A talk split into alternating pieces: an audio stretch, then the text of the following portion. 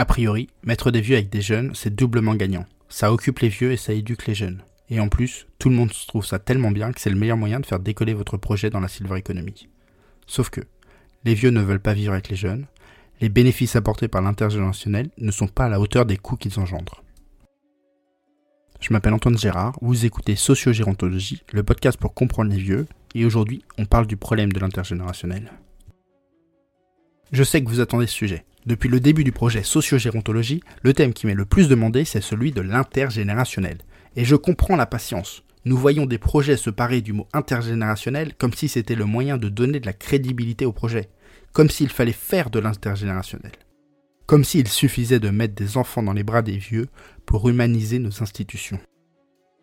L'intergénérationnel ne serait-il pas le prochain mot à la mode venant rejoindre bien vivre et inclusion? C'est ce qu'on va voir aujourd'hui. Avant de commencer, de quoi parle-t-on? On parle des relations entre personnes de générations différentes.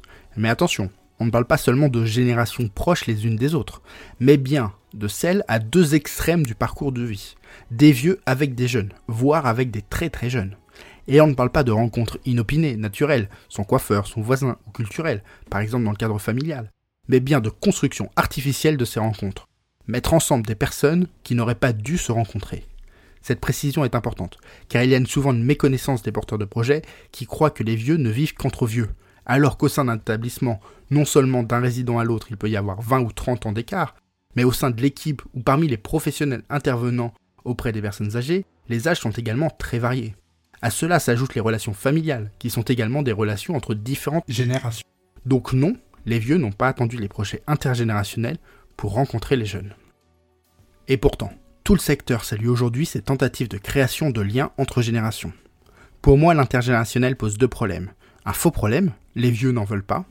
Un vrai problème, l'inefficience de ces projets. Aujourd'hui, nous parlons de ces deux problèmes et comment améliorer les choses. Premièrement, les vieux ne veulent pas d'intergénérationnel. Et là, vous me direz, c'est faux, ils apprécient les activités intergénérationnelles qu'on leur propose. Ce à quoi je lui répondrai que 1. Je n'ai pas dit qu'ils n'appréciaient pas, mais qu'ils n'en voulaient pas. Si vous demandez aux personnes que vous accompagnez de dresser une liste de 10 souhaits, quelle place serait votre proposition d'animation ou de projet intergénérationnel De 2. Qui sont ceux qui participent à ces activités, à ces projets Sont-ils déjà ceux qui participent aux activités que vous proposez Combien ont besoin de cet aspect intergénérationnel pour être bien Répondez à ces questions et vous aurez alors une idée précise de ce qui est important pour eux. Donc les vieux, dans l'ensemble, ne veulent pas l'intergénérationnel. Mais c'est un faux problème, car pour certains, c'est véritablement intéressant. Cela peut apporter énormément de joie, favoriser la réminiscence, voire redonner du sens à leur existence. Alors oui, c'est une solution de niche, là où on nous vend une solution universelle mais il y a de la place pour tout le monde, et donc le développement de ces projets intergénérationnels permet à ceux pour qui c'est vraiment important d'enfin trouver satisfaction. Toutefois, avant de passer au problème suivant, posons-nous la question pourquoi dans l'ensemble les vieux ne veulent pas de vos projets intergénérationnels? Et en effet, répondre à cette question pourrait vous aider à affiner vos projets. Je vous propose de passer en revue trois raisons. La premièrement, c'est artificiel. Vous devez donc jouer sur le cadre. Deuxièmement, ce n'est pas durable. Vous devez donc jouer sur la pérennité des solutions que vous proposez. Troisièmement, ce n'est pas des liens forts, et donc vous devez jouer sur l'authenticité de ces relations. Vous n'ignorez pas que lorsque nous parlons d'intergénérationnel, nous parlons de créer des relations, des liens. L'objectif est de satisfaire le besoin relationnel de la personne âgée. En effet, nombre de personnes souffrent de solitude et ont des difficultés à satisfaire ce besoin relationnel. Et que dans ce contexte, offrir un support aux relations paraît pertinent. Sauf que bien souvent, vos projets intergénérationnels échouent parce qu'ils ne permettent pas l'émergence de liens forts. En sociologie, on distingue les liens faibles et les liens forts. Les liens forts sont les liens avec les personnes proches de nous et dont la relation s'ancre dans une histoire et des valeurs partagées. C'est dans ce réseau de liens forts que, nos besoins affectifs sont principalement comblés. Et justement, c'est cela que recherchent les personnes qui se sentent seules. Recréer quelques liens forts. C'est valable pour ceux qui vivent en résidence ou en institution, le caractère collectif de l'établissement n'est pas une garantie de se sentir moins seul, car les relations avec les résidents sont bien souvent des liens faibles, avec une portée affective souvent limitée. Ils sont souvent là par la force des choses. Là où les résidents désiraient créer quelques liens forts. Le problème, c'est que les dynamiques des projets intergénérationnels n'offrent trop souvent que la possibilité des liens faibles parce que les personnes réunies ont souvent rien de plus à partager que ce qui était prévu dans le cadre du projet.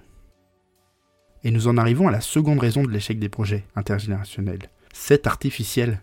Cadré et encadré, les personnes sont réunies sur un lieu et un temps précis, imposée par le projet, avec un objectif pédagogique pour les enfants, thérapeutique pour les vieux. Les relations ne sont pas spontanées, et les rares effusions de spontanéité sont souvent limitées par un retour à l'objet principal de l'activité.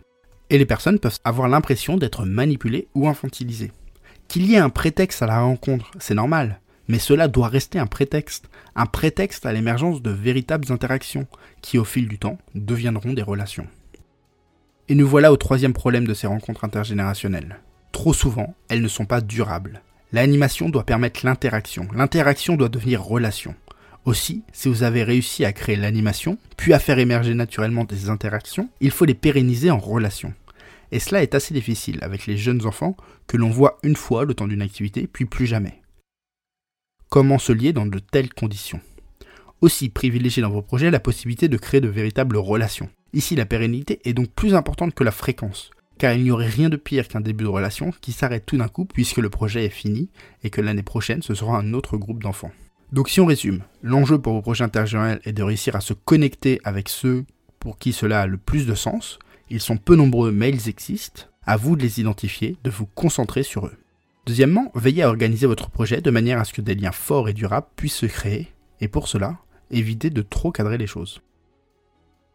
Maintenant, comme je l'ai précisé, le fait que la plupart des vieux ne veulent pas de l'intergénérationnel n'est pas vraiment un problème, enfin pas un problème profond, tant qu'on ne cherche pas à généraliser ce type de dispositif. Passons donc au vrai problème. Numéro 2, le vrai problème, c'est la croyance selon laquelle l'intergénérationnel est la solution à tous les maux. On en arrive même jusqu'à croire que c'est cette forme particulière d'interaction qui rend possible de tels bénéfices. Ma thèse, c'est que si les bénéfices de ces projets sont réels, ils trouvent leur origine dans l'attention alors accordée aux personnes âgées, et de fait, ce n'est pas une utilisation efficiente des ressources en temps, en énergie et en budget. Et pour vous expliquer mon point de vue, nous allons répondre à deux questions. Quels sont les bénéfices apportés par ce type d'activité? Deuxièmement, les activités et projets intergénérationnels sont-ils le moyen le plus efficace pour obtenir ces bénéfices?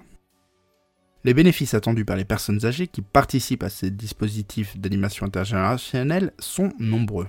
Satisfaction relationnelle et sortie de l'ennui, bien-être moral et même des gains en matière de santé physique sans compter les éventuels bénéfices au niveau sociétal, avec une plus grande cohésion sociale, une diminution de l'agisme, etc.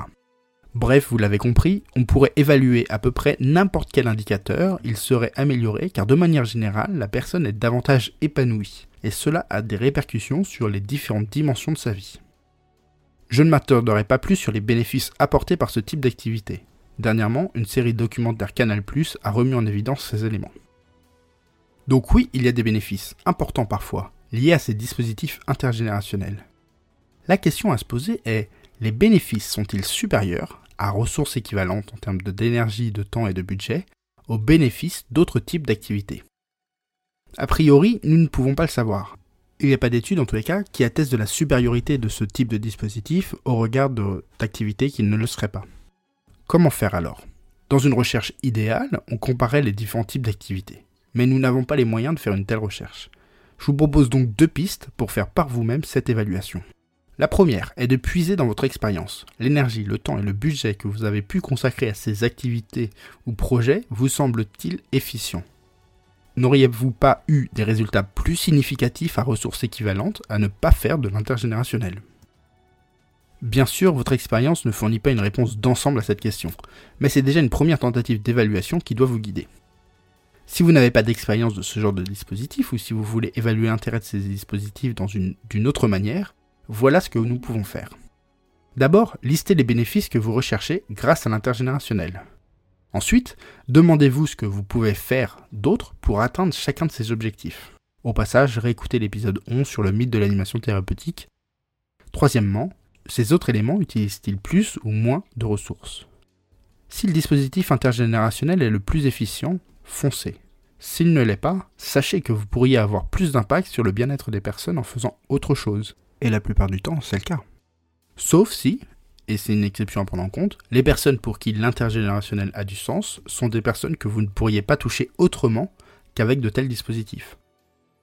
Tout cela pour dire quoi?